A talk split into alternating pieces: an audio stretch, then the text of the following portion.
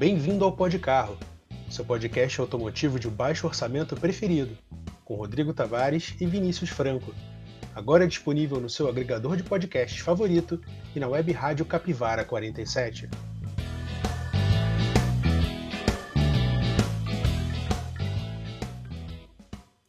Maravilha! E seja muito bem-vindo ao Pod Carro, seu bate-papo automotivo via podcast. E hoje, no nosso programa Double Six, número 006, nós vamos trazer algumas notícias da semana. Nós vamos falar também do Salão de Frankfurt. Nós vamos comentar sobre o novo Corolla 2020 e também sobre um novo motor da Mazda, que está dando o que falar. Eu sou o Rodrigo. E eu sou o Vinícius. E hoje nós temos um convidado especial, que é o Luiz. Fala aí, Luiz. É, e aí, para quem está nos ouvindo, muito obrigado. Vamos falar um pouquinho aqui sobre carro, sobre o que a gente gosta. É, especificamente falo de Blumenau, Santa Catarina e desejo a vocês um bom podcast.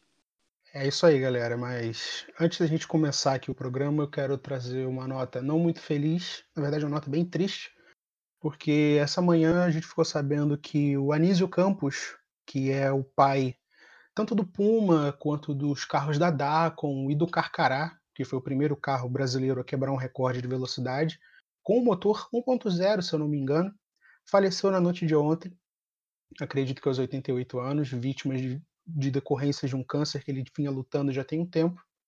Então, em nome de todo o legado que o Anísio Campos deixou, tanto na história do Puma quanto na história de vários fora de série no Brasil, fica aqui o nosso muito obrigado em nome de todos do Pod Carro e que do céu ele continue fazendo fora de série maravilhosos. Então, minha gente, vamos direto para o nosso primeiro tema, que é o seguinte. Esse tema foi, suge foi sugestão do Maurício Campelo no Twitter, no AcuraNSXR, que sugeriu que a gente falasse sobre o Salão de Frankfurt 2019. Para você que não sabe, o Salão de Frankfurt está acontecendo na Alemanha e ele é o palco, se não o chamariz, dos grandes lançamentos mundiais em termos de automóvel, não só na Europa, mas também no mundo, obviamente. Então, eu queria trazer aqui, abrir a, aproveitar e abrir a roda para os nossos participantes sobre o seguinte: do pouco que vocês viram do salão, se tem algum carro que chamou muito a atenção de vocês, se vocês querem trazer algum tema para comentar, eu já escolhi o meu. Aliás, não vai fugir muito da, da pauta que sempre a gente aborda nesse programa. Mas vamos lá. E você, Vinícius, o que, que você achou? Eu fiquei muito feliz com a nova Astra Wagon, a diesel. E é o principal highlight para mim, porque eu não tô nem aí pro resto. É, infelizmente nós vivemos numa época onde só tem carro elétrico e SUV. Então a gente. Pra não ser injusto, eu gostei muito do Porsche Taycan. Aquele novo É, esportivo híbrido também gostei da, muito da do Porsche. Taycan. Eu achei bem Gostei muito. interessante. Bem interessante, Achei bonito, interessante. eficiente. É um, um carro que me saltou os olhos. Mas eu ainda gostei mais da perua do Astra Diesel. Você tá falando da Perua Opel, né? A insígnia? Exatamente. Exatamente. Beleza. Antes de eu, de eu jogar a minha opinião, eu queria saber o que, que vocês estão achando do Porsche Taycan. Porsche Taycan, assim, primeiro de tudo, eu acho o Porsche Taycan um carro que ele não foge do, do que a Porsche sempre fez. Ele é muito discreto, sabe? Ele tem um, um design que é Porsche, tu olha para o carro, sabe que é Porsche. Ele apresenta algumas linhas assim que são históricas assim da Porsche, assim, tu olha, nossa, que legal, é, ainda continua sendo o mesmo Fusca a ar de 50 anos atrás, sabe? Então, mesmo sendo elétrico e tendo esse powertrain que é uma novidade, eu acho que ele não foge do, do, do estilo da Porsche, da sofisticação que a Porsche tem, com muita performance, muita, muita alegria no que eles fazem, e eles continuam sendo apaixonados, tendo essa ideia de que trazer o novo ainda continua sendo bom, e a gente não precisa ter só combustão aí para acariciar o coração do entusiasta. Mas você não acha estranho? Já vou deixar você falar, Vinícius. Você não acha estranho a Porsche ter colocado a denominação turbo para alguns modelos do Taycan, mesmo ele sendo elétrico? Eu não acho estranho, porque a denominação turbo ela vai mais do que de um legado da Porsche de falar, cara, esse é o carro que assim vai quebrar os paradigmas, vai impressionar muita gente na tocada, na, na- em questão de aceleração, em questão de tempo, se a gente for jogar em Nordschleife, né, em Nürburgring no caso. Então eu acho que não, acho que a denominação turbo vai mais pelo que a Porsche vem trazendo há muitos anos e a denominação turbo não fica, ah, é turbo, legal, Turbo S, Taycan Turbo S, ou o que seja. eu acho que não ficou, não ficou muito longe, não. Eu acho que o, o entusiasta, o entusiasta que real, assim, ele vai, putz, mas o carro não tem o turbo por- é- porque ele é, é elétrico. Mas o cara que vai comprar o carro, que às vezes nem é entusiasta, ele simplesmente vai, tipo, ah, legal, é o Turbo S, é o carro do topo de linha, é o carro que vai ser o mais rápido, o carro que vai ser o mais potente. Eu acho que é mais isso. É um carro que gera 760 cavalos, cara. Faz 0 a 100 a me- em menos de 3 segundos. Você precisa de uma turbina? Não. Não, com É, certeza exato. não. O turbo, vamos dizer que é tipo, ah, cara, eu tenho um Porsche, o meu Porsche é completamente incrível, então, vamos dizer, É isso aí. quero nem saber, eu vou botar turbo aqui porque eu sou a Porsche e eu posso. É, exatamente. Beleza, então dá para adiantar dizendo que, por exemplo, se você, Luiz, tivesse que escolher um carro do salão de Frankfurt para escolher como seu elegido, você diria que é o Porsche Taycan? Cara, assim, o coração de Sport Taycan, porém, ah, eu achei esse salão muito legal na questão de que eles, cara, eles estão querendo trazer coisa nova mesmo. Dá pra ver que as montadoras estão querendo trazer coisa nova. Eu vou sair um pouco de um carro, vamos dizer, carro Porsche Taycan, mas o conjunto da obra do salão mesmo é o que me deixa feliz realmente. Eu não consigo eleger um carro, entendeu? Eu- porque ali tem muita tecnologia empregada, tem muita coisa legal. Até o carro ali da, da, da Volkswagen, que é o elétrico, eu achei legal também. E eu digo que o salão para mim foi perfeito esse ano. Eu não, não tiro, não tiro nem boto. Tem questão de esportivo, tem SUV, tem perua, tem carro elétrico, tem compacto, tem tudo. Ali tem tudo. Esse salão para mim foi perfeito. Beleza. Então, deixa eu quebrar um pouco as regras aqui e falar do meu elegido no Salão de Frankfurt, porque eu também não acompanhei muito, porque não tem muita publicação nacional falando sobre o salão e o que sai é muito relacionado ao Land Rover Defender, que eu até vou falar mais um pouquinho, embora a gente já tenha falado no outro programa. Aliás, isso me lembrou o seguinte: eu quero pedir desculpas a você ouvinte, tá? Porque se você veio aqui vindo do programa 05, você deve ter imaginado, eles não iam falar de Fórmula 1 agora? Pois é. A gente ia falar de Fórmula 1, só que a gente teve um imprevisto, a gente preferiu atrasar a nossa pauta com a Caroline Verli, que vai comentar sobre as últimas corridas e sobre o panorama da Fórmula 1. Então esse programa é específico sobre o salão do automóvel, o novo Corolla e o motor da Mazda. Calma que o programa É, lembrando, lembrando que a gente vai aproveitar para comentar o GP de Singapura, que vai ser na próxima semana, então exatamente já teremos mais material. teremos material fresco, que é uma das nossas promessas nesse programa de tentar aumentar a nossa regularidade com as informações. Mas voltando ao Salão de Frankfurt, o que me deixou Só um muito adendo. impressionado. Prossiga. O salão de, de Frankfurt é incrível, mas o GP de Singapura é muito mais. Não, com certeza. Não tem nem o que discutir. GP de Singapura é incrível e o Vettel vai girar mais uma vez. E o meu vencedor ali é o Verstappen com motor Honda, eu confio no Honda. E o Verstappen vai ser, vai ser o, o vencedor dessa, dessa corrida. E assim, Ah. né? Desculpa, Ferrari, mas não vai dar pra vocês. É pra justamente. quem tá chegando no, no universo do pó de carro, o Luiz Eduardo, ele é torcedor da Haas. Então ele não tem poder nenhum aqui. É, Exatamente. exatamente. Opinião de, de raseiro não conta. Exatamente. O bullying contra contra a Haas aqui é perfeitamente possível, tá? Porque eu decidi que sim. Então, Luiz, fica na sua e deixa eu voltar pro tema do salão, por favor. é, Haas é melhor que tudo, tudo nesse mundo aqui. Nada no mundo do carro é melhor que a Haas. A gente é a maior equipe. Nesta casa, nós não, nós não permitimos Haas. Exatamente. Tá, e você tá errado. Desculpa atrapalhar. Voltando ao salão, Vamos lá. tá? O que mais me chamou a atenção nesse último salão foi o seguinte: para quem não conhece, a BMW ela, ela tem uma divisão de, eu não diria divisão, mas é como se fosse uma submarca chamada Alpina, que faz esportivos fora da casa M Sport, que são os carros da AM e da BMW. E eles têm uma receita um tanto tradicionalista, por assim dizer. Eles pegam. A maioria dos carros são seis cilindros, tal como originalmente as BMW são, e eles têm um foco muito especial nas Touring. Então é por isso que eu queria trazer a Alpina B3 Touring nova, que no salão estava disponível num. Acho que era British Racing Green, verde metálico, assim, ela estava sensacional. Motor 6 em linha, biturbo. Acredito que tem opção de transmissão manual. Eu preciso conferir, mas eu acho que sim.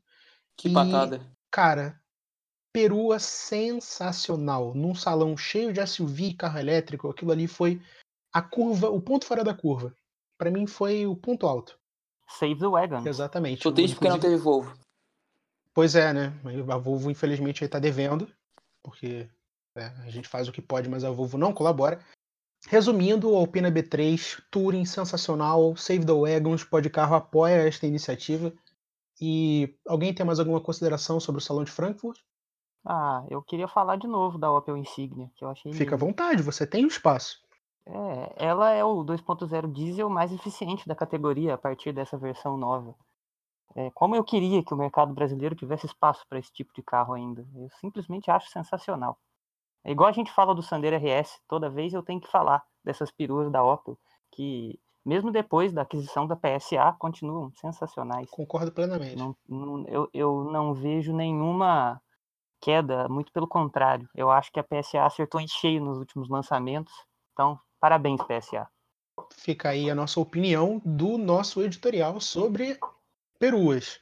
É, sobre peruas ali, a, a Opel se juntou com a PSA, faz um trabalho magnífico, mas, por exemplo, a Volvo, depois que foi vendida para os acionistas chineses, ela simplesmente decaiu no, no- na questão das peruas. Faz, fazem agora, até ano passado, eles fizeram algumas peruas boas, a V60 continua levando a, a linha, a V90 capengando, e a gente não sabe o que vai acontecer nos próximos anos com a Volvo. Provavelmente ela vai optar só por SUVs e, e híbridos.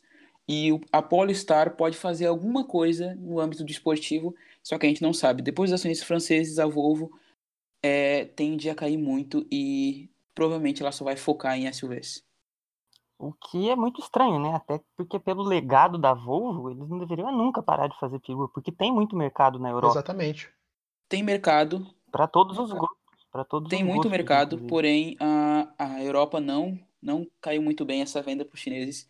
E a Volvo está conseguindo é, conquistar o seu pouco espaço ainda pelos entusiastas que tem da própria marca. Eu andei lendo algumas coisas aí fora e depois que a Volvo foi vendida, o pessoal começou a ah, será, não sei o quê, porque a Volvo é, passou por períodos tão difíceis que ela é, passou aí sim de querer fechar, igual aconteceu com a Saab.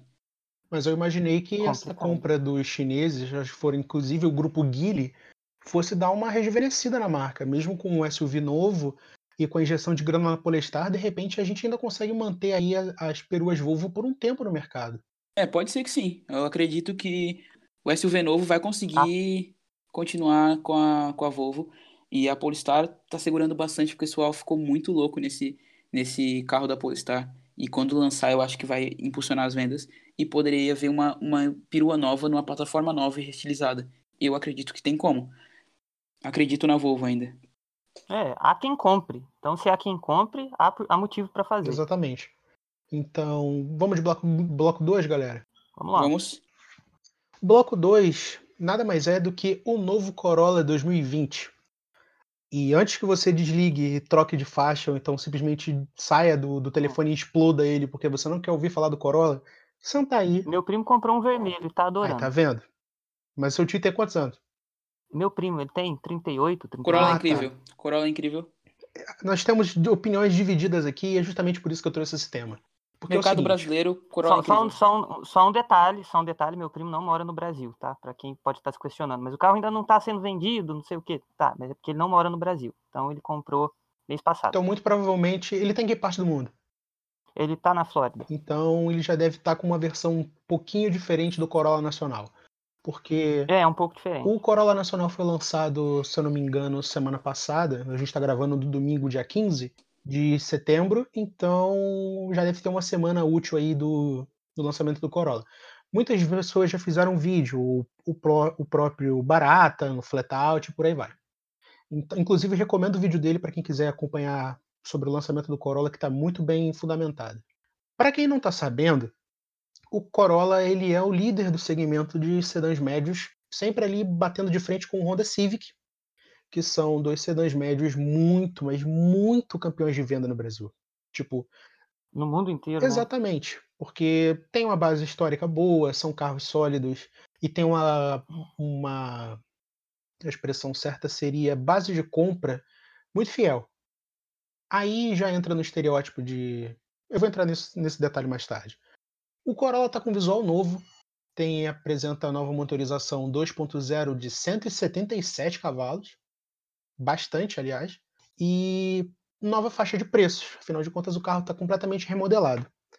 Nessa faixa de preço, o novo Corolla básico está partindo de 100 mil reais, que é bastante dinheiro, principalmente para gente que não tem nenhum. Mas, falando nisso, o novo Corolla vai vir com uma versão híbrida, que, se eu não me engano, é o mesmo powertrain que já existia no Prius. Prius é o sedã híbrido da Toyota, campeão de vendas no mundo todo, inclusive a venda no Brasil. E eu fui procurar saber sobre esse motor novo e me, dei, me, dei, me deparei com a informação que era o seguinte: isso que a Toyota anuncia como um motor novo é um motor de ciclo Atkinson. E não tinha muita informação a respeito disso. É... Alguém sabe, saberia me dizer assim por alto que seria um motor de ciclo Atkinson? Ciclo Atkinson, ele é um ciclo de, de combustão, compressão adiabática em quatro tempos e tal, que ele foca mais na eficiência energética. O que, que isso significa? Que você tem um rendimento térmico maior, certo? Mas você não, não tem uma geração de potência tão alta na, no, no, processo ali de, de, combustão. Então, basicamente, é, no final das contas, você não tem um número de, é, muito distoante na potência final. Só que você pode fazer um motor menor, que consome menos combustível, mas que por render mais, né, ele, ele vai ser mais econômico e você vai ter um output de potência muito próximo do motor de ciclo tradicional. Espero ter explicado de uma forma simples. Ciclo Otto, no caso, né? O motor tradicional. É, exatamente. Ah, tá. Ciclo Otto, okay. exatamente. Então, a gente pode dizer que, por exemplo, no caso do Prius, ele tinha um motor a combustão 1.8 de só 98 cavalos e um motor elétrico de, sei lá, 30, 40 cavalos, eu não sei ao certo, que gerava ali uma potência combinada de 130, por assim dizer. É, mas vale lembrar também que a potência combinada, motor, é, motor combustão mais elétrico, não é exatamente a soma da potência total gerada pelos dois motores. Né? Exatamente. Né? Você tem que calcular as perdas. Sim. Você tem a, a, que calcular as perdas. Então o Prius ele gerava ali em torno de 120 e poucos cavalos, né? Como potência total. O que seria. Eu não sei se ele ainda usa esse 1.8. Eu né? acho que sim. O que seria basicamente, se fosse para comparar, grosso modo, o motor 1.6 Sigma da Toyota, né? da Toyota não, perdão, da Hyundai, que é 1.6 aspirado de 120 cavalos por aí. Então, eu imagino, aliás, eu queria até fazer uma correção aqui, se você que é aí que escreveu esse texto no Motor Extra e disponibilizou ao público sem explicar o que é um motor de ciclo Atkinson, cara, não dá. Mesmo para gente que entende um pouco de carro, ficaria complicadíssimo. Então, simplifique a linguagem para evitar que fique uma informação truncada ao público. É mais ou menos o que a gente tenta fazer aqui, sem muito sucesso, claro. Mas assim, facilite a linguagem, porque nem todo mundo entende de carro. Feita. Fica aí a dica. Exatamente. Feita Com... aí a. Mas... Concorda em gênero, número e grau. Só elucidando aqui, então, o... vamos aqui fazer um breve comentário para deixar então claro o que, que é o tal do ciclo Atkinson. Ele é basicamente um ciclo que se difere do ciclo Otto por priorizar eficiência. Ele é usado em carros híbridos porque você vai consumir menos combustível e tem um motor que gera uma potência, é, como se diz, satisfatória, com economia satisfatória também. É mais caro de projetar? É. Mas você vai ter uma eficiência maior. E esse é o foco do carro Vinícius. híbrido. Exatamente. É, ciclo Atkinson, ele é muito usado também em motores rotativos. Ô Vinícius, Hum. Nesse caso, o motor tem mais desgaste, ele tem menos tempo de, de longevidade, como é que funciona? Sabe alguma coisa sobre isso ou não? Então, eu não sei te dizer com exatidão, mas você tem uma compressão efetiva menor, né? Então, ele, é, ele é um motor que tem uma durabilidade até, até legal, né? Até por ser usado em motores rotativos, que são conhecidos por ter uma durabilidade legal, exceto pela questão do óleo ali, que a gente já conhece, são motores bem resistentes, sim. Até onde eu sei. Posso estar enganado. Então a gente pode resumir aqui para o nosso ouvinte que a Toyota escolheu um caminho de fazer um híbrido com uma capacidade de consumo mais baixa, aliado a um desempenho não é, super potente, como é de se esperar de um carro que tem um motor elétrico, mesmo tendo um motor a combustão, mas que prioriza o consumo, aquela condução mais relaxada, mais tranquila é. de city driving, né, de dirigir na cidade.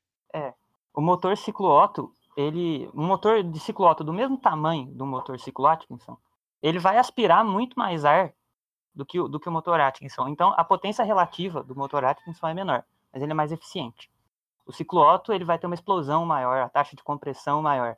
É para motores que focam mais em desempenho. Para você que não tá, Que não é o caso de um, você que não, de um carro que vai ser feito para andar na cidade aí, igual o, o Corolla híbrido. para você que não tá sabendo, o ciclo Otto é o é, é como se fosse o padrão dos motores quatro cilindros e por aí vai, comum usado hoje em dia nos carros mais comuns, aspirados, turbo e por aí vai. É, o Ford Fusion usa ciclo Atkinson, o híbrido. Exatamente. E a pergunta que eu lhes faço é a seguinte, depois dessa longa introdução sobre esse novo powertrain híbrido do Corolla. Vocês acham que essa versão híbrida, essa versão híbrida do Corolla, ela matou o Prius? É uma boa pergunta. Eu não sei. Acho que a gente teria que esperar para ver como seriam as vendas para afirmar.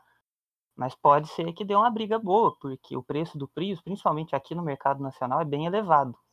E ele não oferece tanto equipamento e conforto igual o Corolla oferece. Exatamente.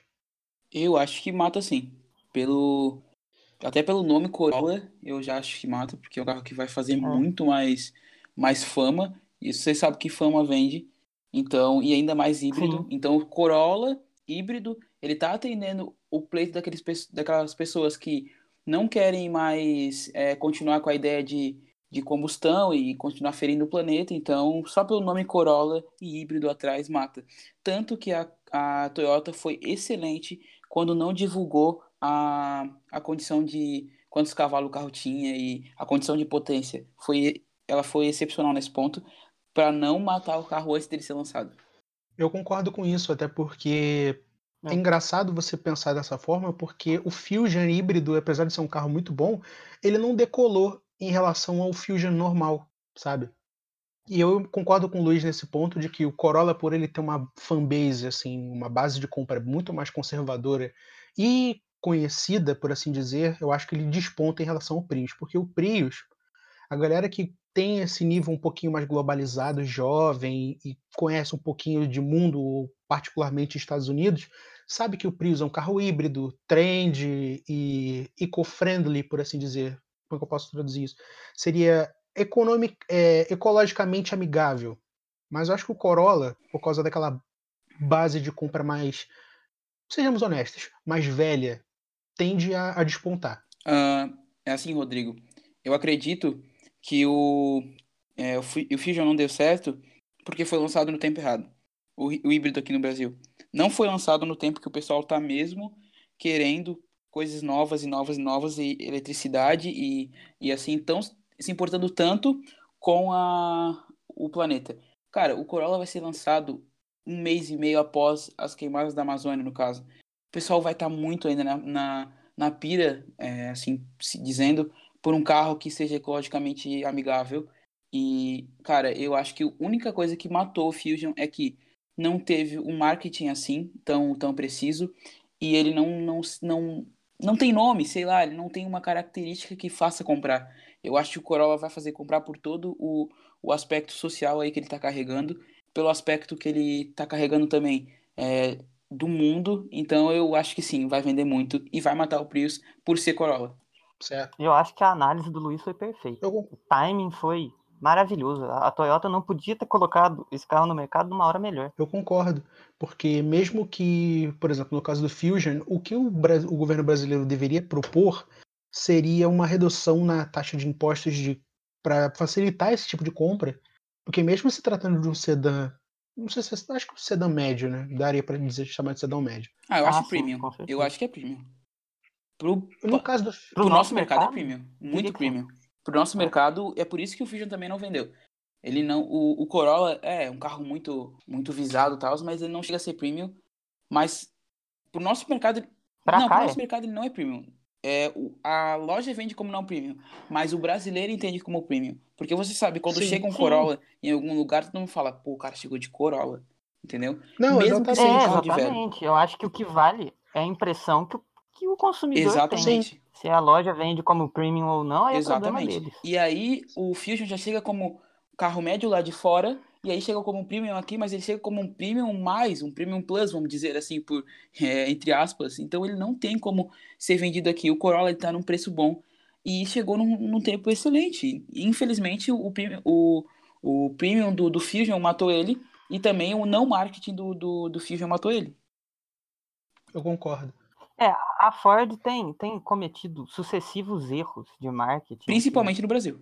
No, no, principalmente, aqui, principalmente aqui no Brasil. É. Teve o caso recente do Focus também, né? Que Deus o tem em bom lugar. Fiesta, pois é. Enfim, eu realmente fiquei chateado, porque quanto tempo de mercado a Ford tem aqui no Brasil, né? Não precisa nem falar nada. Mas, mas isso é reflexo do mercado, não tem para onde correr. É, é aquilo que Sim. eu falei no meu último texto. O mercado não perdoa. Sim, eu tava, ia até fazer uma, um jabazinho aqui rápido, porque recentemente eu escrevi um texto sobre a fúria do, do, do movimento pró-SUV que tem hoje em dia. Então, você aos pouquinhos está vendo o mercado migrar do, do sedã médio para o SUV, seja ele pequeno, seja ele médio, seja ele grande, como se ele fosse a síntese da resposta do preciso de um carro. Então, você soma isso ao fato de você ter uma decadência no setor de sedãs médios, porque ele está ficando associado a, uma, a, um público mais velho, né? digamos assim. Sempre foi, na verdade. Então, eu imagino que nesse caso, até a Honda se veja obrigada a responder trazendo uma versão híbrida do Civic. Ou então ele vai perder mercado para o Corolla. Sim, eu acho que seria desinteligente a Honda não reagir a isso rápido. Exatamente. Porque competição é assim, concorrência é assim. Se você não reage e tenta trazer um produto, no mínimo, de qualidade igual, você vai ficar para trás. Concordo plenamente. Sim. Então, Luiz, você tem alguma consideração sobre esse evento, da, pelo fato da Honda ser obrigada a responder de alguma forma sobre esse mercado que o Corolla híbrido pode tomar? Cara, a Honda vai ter que responder muito rapidamente, porque assim, eu já vi isso acontecer, eu já vi professores meus acontecerem isso, eles chegarem e falar assim, cara, eu tô em dúvida entre Civic ou Corolla. E não ter, ou a gente fala de uma coisa, ah, mas o Corolla tem isso, ah, mas o Civic também tem isso. Sabe, os carros são muito iguais, eles são na mesma proposta. Os carros chegaram até a mesma altura e, e a mesma largura e o mesmo comprimento uma vez, entendeu? Cara, eu digo para ti, se a Honda não agir logo, ela vai perder espaço. E aí o caminho vai ser muito difícil para recuperar, porque o Corolla é um carro excelente, um carro muito bom. Então, depois que o cara pegar um Corolla híbrido, por exemplo, ele não vai olhar um Civic que vem depois sendo híbrido e para trocar de carro ele fala: Putz, mas eu já tenho um Corolla, por que, eu não troco pro mesmo? Se eu já tô nessa receita, por que, que eu vou mudar? Time que tá ganhando não se mexe, entendeu? Não, não se troca. Então o cara que já comprou o Corolla, o cara que vai comprar um carro híbrido e quer ser eco-friendly, como, como você disse, ele vai continuar no Corolla se a Honda não agir em que? Questão de três meses, eu acredito. Concordo. Então.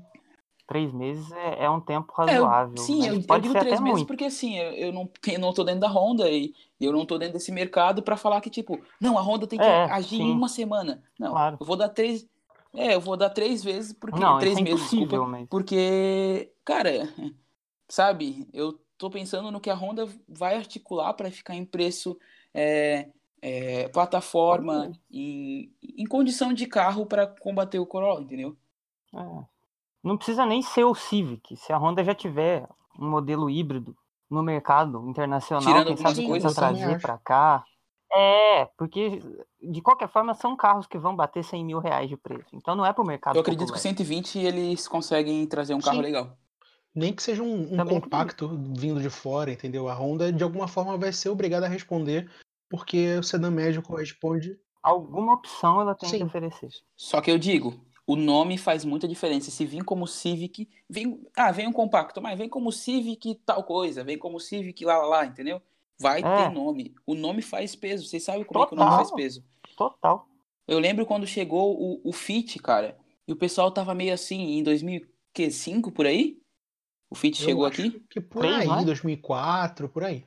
É, 4, 5, eu lembro quando chegou, tinha, eu era bem novo ainda. É, é eu, eu, lembro, quando, quando, chegou e, cara, o pessoal ficou meio assim. E quando o Fit começou a crescer, crescer, e o Fit entrou no nome da, do, na boca do pessoal, cara, aí caiu na, nas graças do povo e acabou. Fit hoje é sinônimo de carro forte, compacto e, bar, e barato relativamente, entendeu? Certo. Então. É, o único problema dele era a tampa do porta-malas atrás. É, sim, mas isso aí o pessoal não é, pensa também, sim, sabe, né, é, Vinícius? É só um. Só pra não falar que não tem defeito. Só pra falar. Quantos problemas tem um Corsa, vamos dizer? Pois e é. o cara e todo mundo compra. Claro, foi só um, um, um disparate mesmo. Sim, sim. Não, claro. realmente, não tem nem o que discutir nesse quesito. Só uma é. perguntinha é. pra gente encerrar o Corolla aqui e passar para o próximo tema, porque eu ainda quero falar de outras coisas no bloco livre e a gente só tem uma hora de programa, então vamos acelerar aí. Pergunta que não quer calar. Novo Corolla, para vocês que viram, ainda é de tiozão? Pergunta difícil.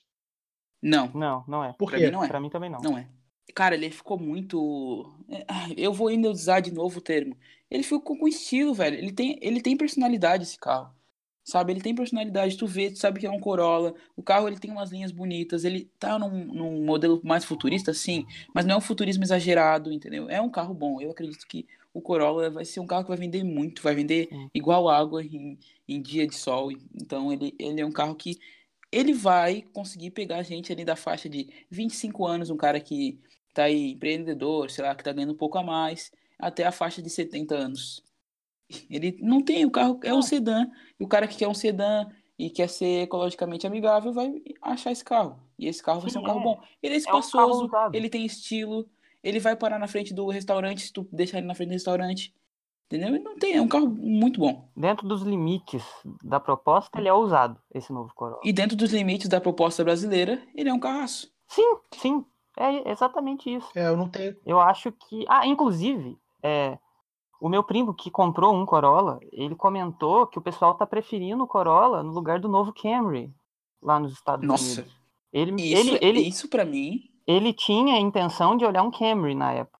E ele preferiu o Corolla. Ele falou o novo Camry Vou dizer tá pra horrível. vocês, E- essas foram as palavras dele. vou dizer para vocês que isso é um soco no meu peito, porque eu acho que nunca na história dos Estados Unidos alguém ia querer um, um, um Corolla, um Carry. Pois Nunca. é, o, o meu primo que comprou um Corolla, ele tava olhando o Camry meses antes, me mandava até fotos, comentava comigo e ele no fim das contas preferiu o novo Corolla. Esperou lançar para tirar as conclusões dele e ficou com o Corolla. E você vê o quão revolucionário é isso, né? Porque o Camry foi durante alguns anos o carro mais vendido dos Estados Unidos e no Brasil ele é muito apagado, obviamente por causa do preço. Mas, tipo, Ah. se você tem um Corolla híbrido que faz uma economia de combustível bacana e tem um, um painel legal com couro e todas aquelas amenidades de um carro híbrido normal, você não tem o porquê de comprar um Camry. Não tem. Não tem. Até porque pro mercado brasileiro, cara, tu entra num Corolla, é outro mundo, tu entra no Civic, é outro Sim, mundo. Com Entende? certeza. É outro mundo de carro. Tu se sente bem nesse carro, cara, sabe? Tu se sente uma pessoa importante. E ainda tu se se sentir uma pessoa importante sendo amigável com o planeta, cara, entendeu? Por que, que, eu, que eu tô dando tanta bola pro Corolla? É o melhor de dois mundos. É um foi ele acertado. tá no- Foi acertado. Foi acertado, foi acertadíssimo. No tempo bom, o carro é bom. Tá, 122 cavalos, mas não é isso que o carro propõe, entendeu? Eu vi muita gente na internet falando, putz, 122 cavalos para um carro de 120 mil? Meu Deus, o que, que é isso? Cara, mas o carro não propõe mais do que... você- Quer, quer pegar um carro que, não, que não propõe é, 122 cavalos, que é um carro amigável ao planeta? Pega 120, esse 120 mil e compra uma BMW velha. Vamos ver se tu vai aguentar a BMW velha ou um Corolla híbrido que faz sentido, que é um carro que vai ter conforto, entendeu? Não, não tem, o carro é bom. Exaltou-se. Faço das suas palavras as minhas. Exaltei porque o pessoal da internet, eu digo aqui, ó, ainda hum, é, quero que escutem aqui do Tofu Postagem, que é um grupo que a gente participa, parece que eles são cegos, esse cara falando, não, porque o Corolla, que isso, que aquilo. E agora fomos banidos do Tofu Postagem. Abraço, pessoal. Quem é que não quer ter um Corolla hoje? Daqui de vocês dois, eu quero. Se me desse fácil, 120 mil, só, só pode comprar um carro, eu ia comprar o Corolla. Eu, eu acho que também. Eu ia preterir o Civic, cara. E olha que eu sou fã de Honda, hein? Gente, desculpa, eu não Eu, consigo. eu ia. Eu ainda não consigo. E não, cara, eu consigo. Eu, Eu consigo. nem, nem ia pensar duas vezes. E olha que 120 mil, com a minha cabeça, dá pra fazer muita Cara, besteira. Ah, Com a minha também. Sinceramente, eu, eu, eu Pra, ia. pra quem não, não me conhece, eu sou fã de Peugeot, É. então. E eu também. Eu me é. desculpa, mas eu ia comprar um Jetta GLI usado. Mas eu não vou entrar nesse tema agora. A gente vai falar de sedãs médios mais pra frente, porque senão a gente se embola. Caramba, um GL. Exatamente. Não ia, não ia pro GLI. Não Forte abraço GLI. aí, Vinícius. Desculpa. Então, Pra, pra quem já escuta as edições anteriores, vai entender a piada exatamente. Gente, bloco 3. Caramba, Exato. GLI. Bloco 3, então, gente. Vamos lá, que o nosso tempo é curto, essa porcaria é grande. Chegou a parte técnica do programa. Então, você aí que tem um pouquinho mais de paciência, quer ouvir sobre motores, chegou a sua hora. Porque é o seguinte: Mazda Skyactiv X. Que diabos é isso? Você me pergunta. Eu te respondo. Para você que não sabe, a Mazda é uma fabricante de carros japonesa que teve uma vida muito curtinha aqui no Brasil. Foi só nos anos 90, se eu não me engano, ainda assim por muito pouco tempo. Um grande erro. Exato. E eles venderam alguns carros que, na minha opinião, aqui eram sensacionais, como o próprio Miata, o 626, que era um sedã. 323. É, 626. E Tem aquela. Tem aquela minivan da Mazda. Ah, MPV. Multi-People Van, se eu não me engano. Que, embora as Isso pessoas aí. não gostem, eu acho bacana. Eu acho linda. Então, Ah, ela é bem legal. O 626 era bem legal. Eu acho que o... é 323 o nome daquele eu compacto, acho que não é? Sim. Eu acho que veio pro Brasil também. Mas é veio? legal. Veio, eu acho que veio sim. Alguns vieram, acho que por importação independente, mas vieram. E nisso, Porque eu, eu tenho a impressão de já ter visto um na acho que rua. sim, cara. Eu acho que eles vieram sobre aquela. Acho que na época a Ford ainda era dona da Mazda, um negócio assim. Veio sim, veio sim. E o que que acontece? Depois de, daquele, daquela crise do real no final da década de 90, a Mazda picou a mula, foi embora e deixou os brasileiros órfãos. Mas na Europa ela continua firme e forte, tanto que tá aí o novo MX-5 que não deixa, não deixa dúvidas, o Miata. Lindo, E lindo. recentemente eles anunciaram que estão para, abre aspas, quebrar o mundo automobilístico, pegar o mundo automobilístico pelas pernas com um novo motor Skyactiv X de 2 litros e 180 cavalos. Não são 2 litros, são 1,98,8. 2 litros, vai. Sejamos honestos. Não vou fazer igual a Fiat e pegar um motor 1.885 e chamar de 1.9. É, assim, nossa senhora. Isso. E para você que ouviu esses números agora, ou seja, 2 litros e 180 achando que é uma coisa normal. Afinal de contas, é um motor razoavelmente grande para padrões brasileiros, mas não é tão normal assim. E é justamente por isso que eu trouxe esse tema e vou deixar passar a bola para o Luiz, para ele explicar para a gente o porquê que não é assim tão mundano, por assim dizer. Vamos lá. Então, o SkyActiv X é uma tecnologia que vai vindo nova. E a Mazda prometeu e falou com todas as letras que vai revolucionar, porque ela vai juntar o melhor do motor, a gasolina com o diesel. Então, o SkyActiv X ele é o motor a gasolina que funciona como diesel. É, é incrível, porque nos motores normais, a faísca, no ponto máximo do, do motor, ela solta ali, né, a vela de ignição, solta e mistura o ar combustível para ocasionar a ignição e ali tem a compressão e tudo mais. No motor a gasolina, essa explosão é, gra- essa explosão é gradual e no motor a diesel ela é intensa e homogênea. Já no SkyActiv X, ele vai ter um, um modelo de motor bem diferenciado. Primeiro de tudo, o, o cilindro, o cilindro não, como é que é o nome? O aquilo que bate no motor ali em cima, esqueci o nome agora. Comando? desculpa. Não. Não, não, o pistão. Isso. Desculpa. O pistão, ele é de um formato mais. Não sei se é côncavo, mas ele não é côncavo, ele é um, um triângulo, assim, sabe? É, um Triângulo? for- é quase um triângulo, assim. Ele não é reto. Ele é um motor que ele tem duas concavidades, assim, e um- mais uma, uma coisa mais pontiaguda. É, é incrível. E é, bota ali a tecnologia SPCCI. Aí você vai ver, vai ter uma foto de dentro do motor. É incrível. E aí, a- as, onde tem a abertura pro, pro ar e combustível também, elas são meio que é, assim, ela um triângulo também. É incrível esse motor. E cara, ele é um gasolina que funciona como diesel. E aí, por causa dessa é, tecnologia que eu falei, SPCCI, que em português é, ela significa ignição por pressão controlada, ignição por pressão controlada por faísca. O espaço da câmera do motor é, da nova tecnologia é menor que o de gasolina convencional.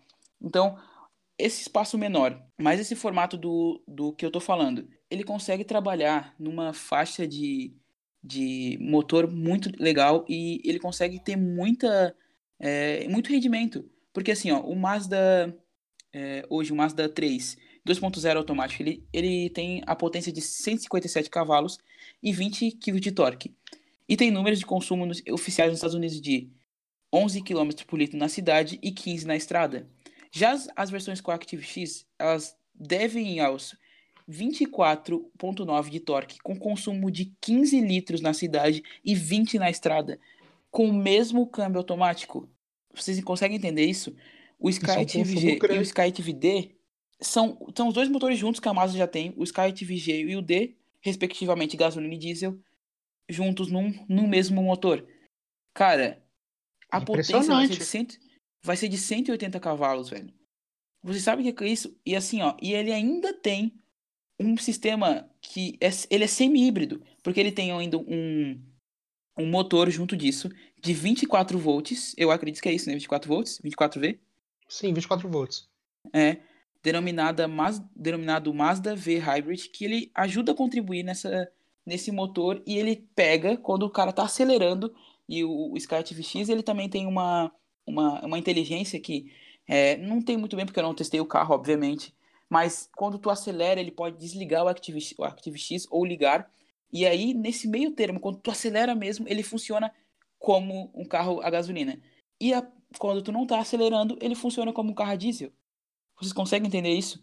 Isso Cara, e ainda, é ainda com motor híbrido ali, ele, ele porque ele não quer ter essa, essa perca de, de consumo, o motor híbrido vai para as funções do carro como ar-condicionado e parafernálias eletrônicas.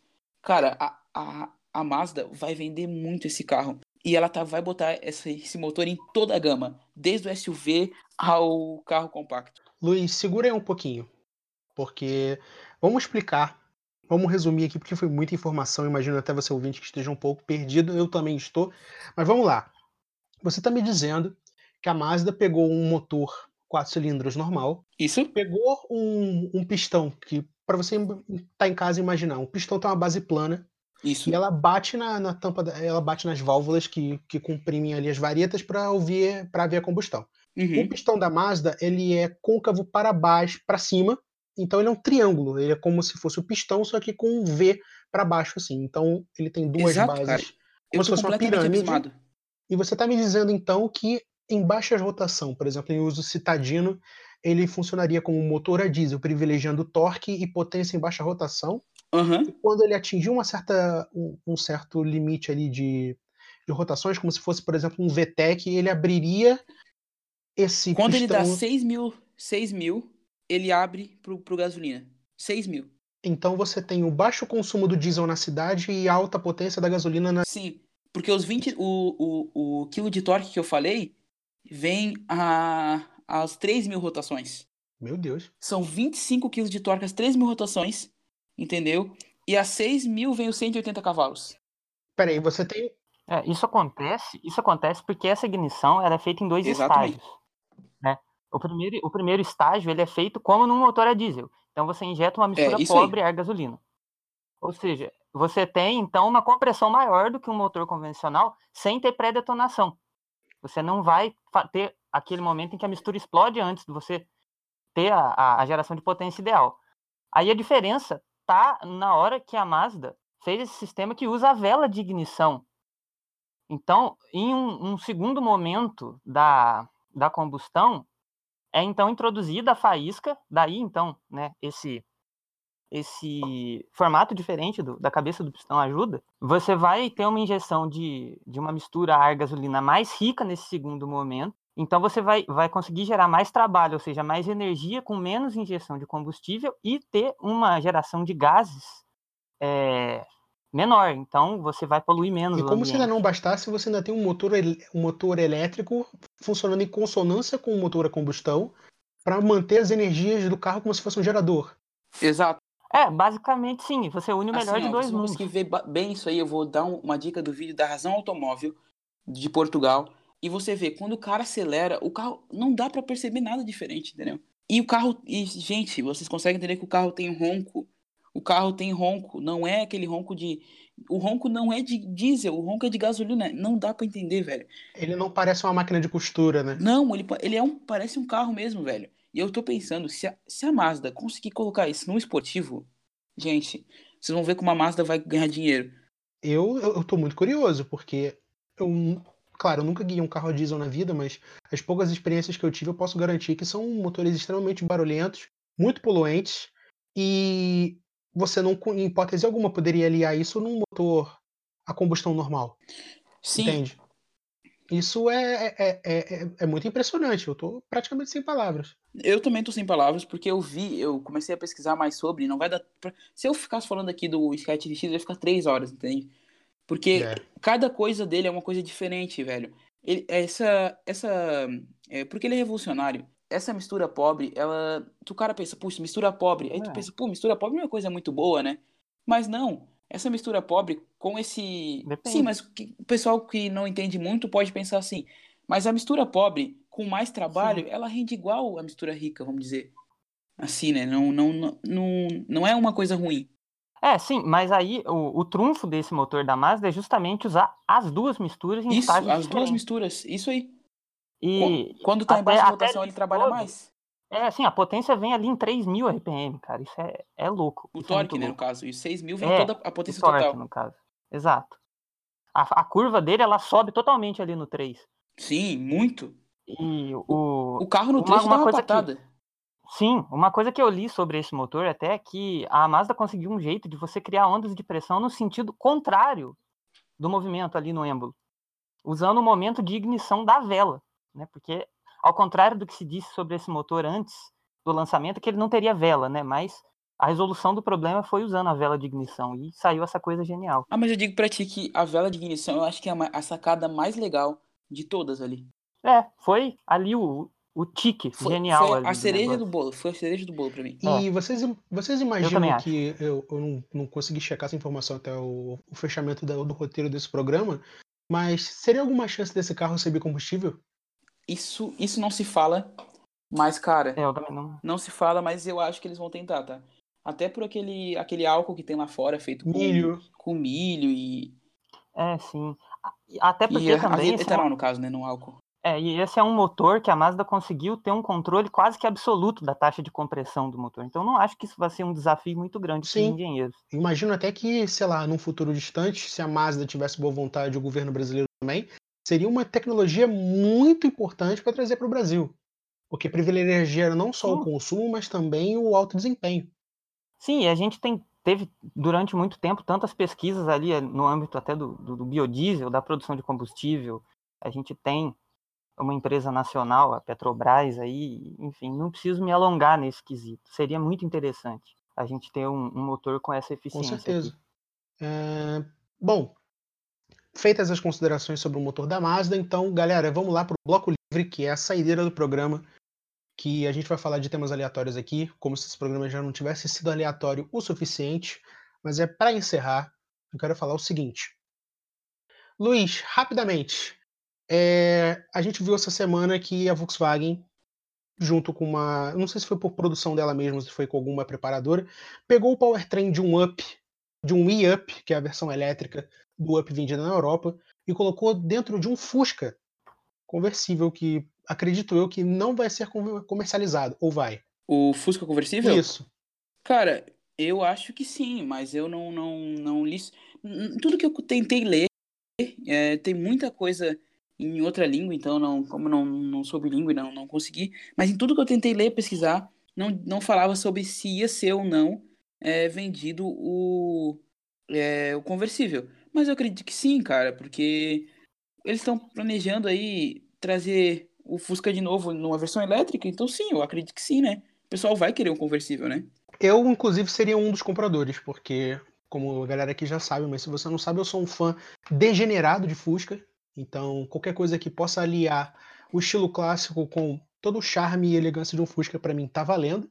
Então, inclusive se for um motor elétrico, que já privilegia desempenho e consumo e tudo mais, para mim seria o, o, o, passo certo a se dar em termos de. Só que assim, ó.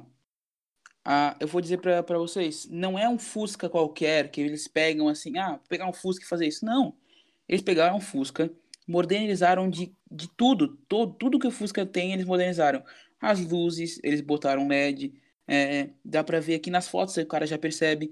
É, tiveram uma sacada incrível de colocar a, a tomada embaixo do, do, do farol do, do Fusca, entende? É, foi mexido no, no interior, a base é uma base legal. Cara, é um carro que ele vai atender muita gente que, tipo, tem o coração. Nossa, o Fusca por que, que hoje não se compra um Fusca? Vou dizer. Cara, tu só vê o Fusca como um carro ultrapassado. Imagina um Fusca que chega a 80 km por hora a 8 segundos e velocidade máxima 150. Nossa, eu, Sendo eu vendo a minha casa. ecologicamente amigável. Sem fazer barulho. Sim, rodando a 200 km. O som da estrada.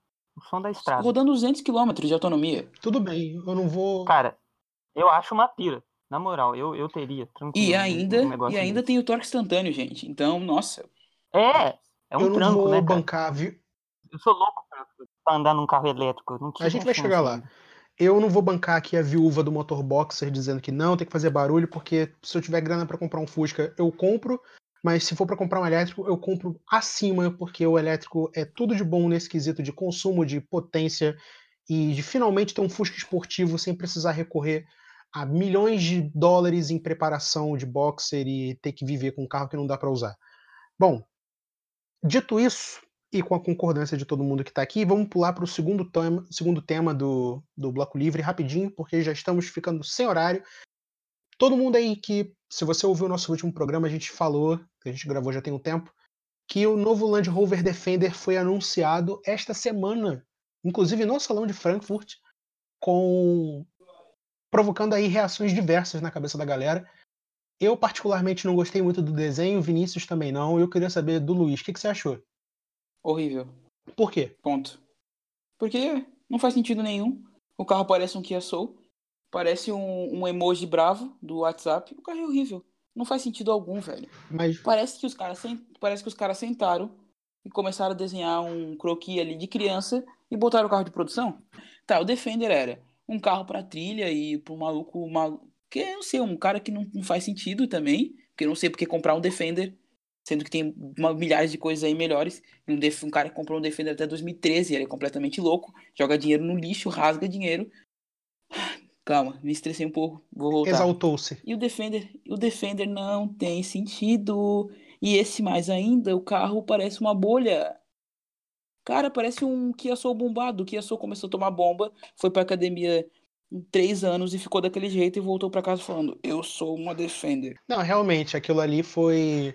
Eu acho que foi uma ideia um pouco, assim, exagerada por parte da Land Rover, porque eles tinham a oportunidade de deixar ele um pouco mais fiel às raízes do Defender, um pouco mais quadrado, um pouco mais retrô. Eu vou falar pra ti, vou falar pra ti: o carro vai vender muito. Vai, com certeza. Vai vender muito. Inclusive, eu estaria desesperado para dar uma volta nesse carro, porque Defender, para mim, é, é um dos panteões do automobilismo. Uma coisa aqui também: o carro vai vir com câmbio automático, gente. Câmbio automático.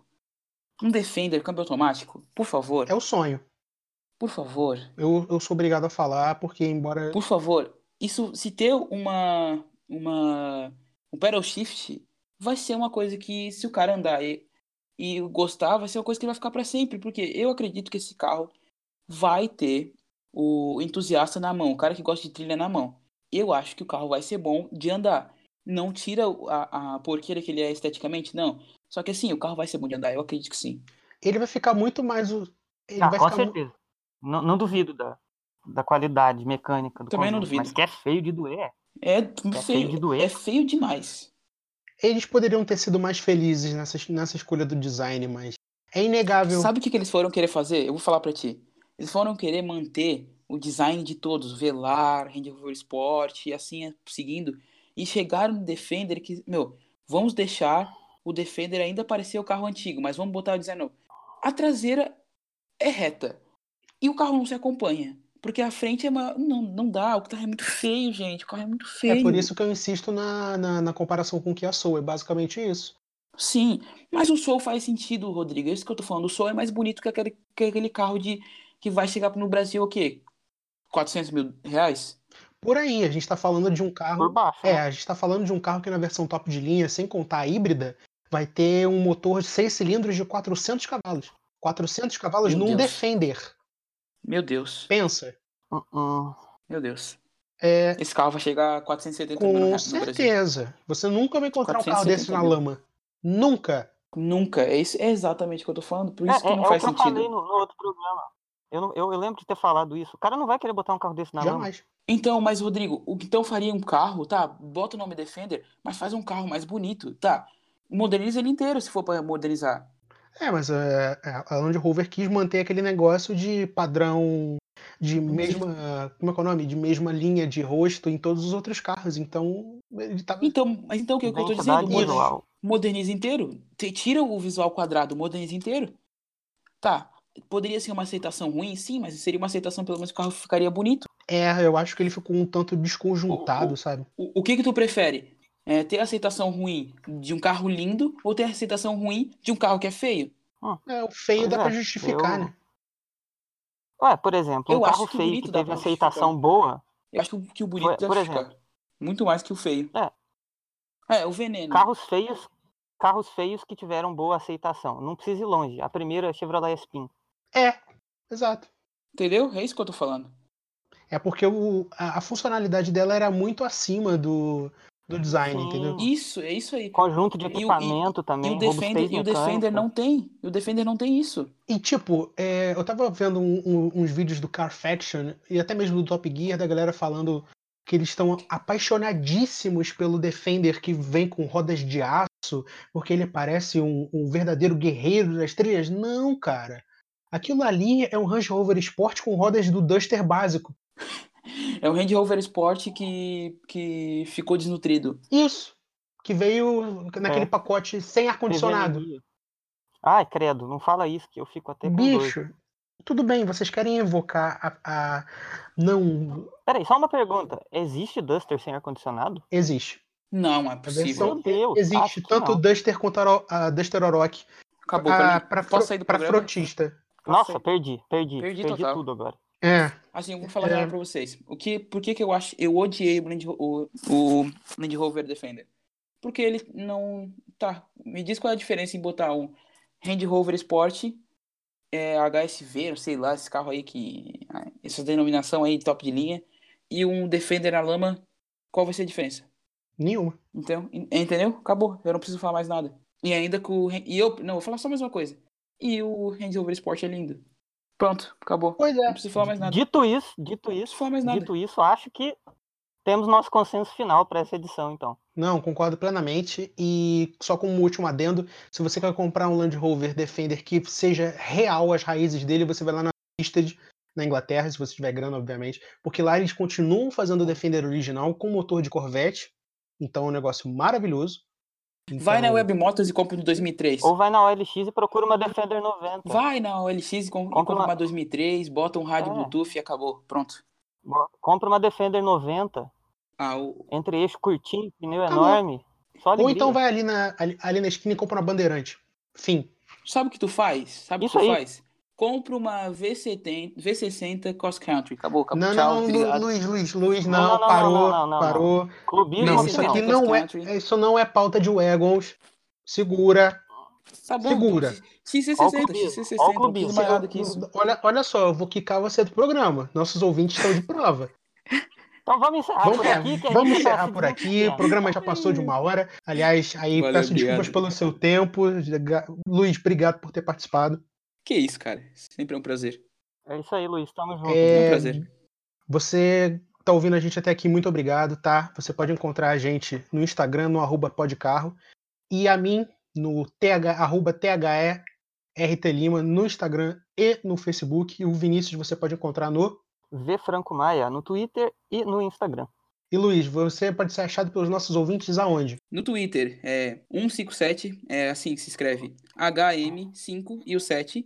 E no, no Instagram é o seguinte, é negrito da é, underline ZN. Muito bom. É isso aí, galera. Muito obrigado por ter ouvido a gente até aqui. Valeu e até mais. Falou! Um abraço.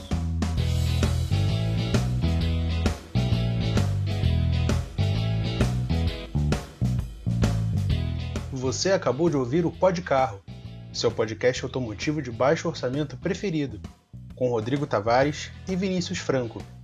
Disponível no seu agregador de podcasts favorito e na web rádio Capivara 47.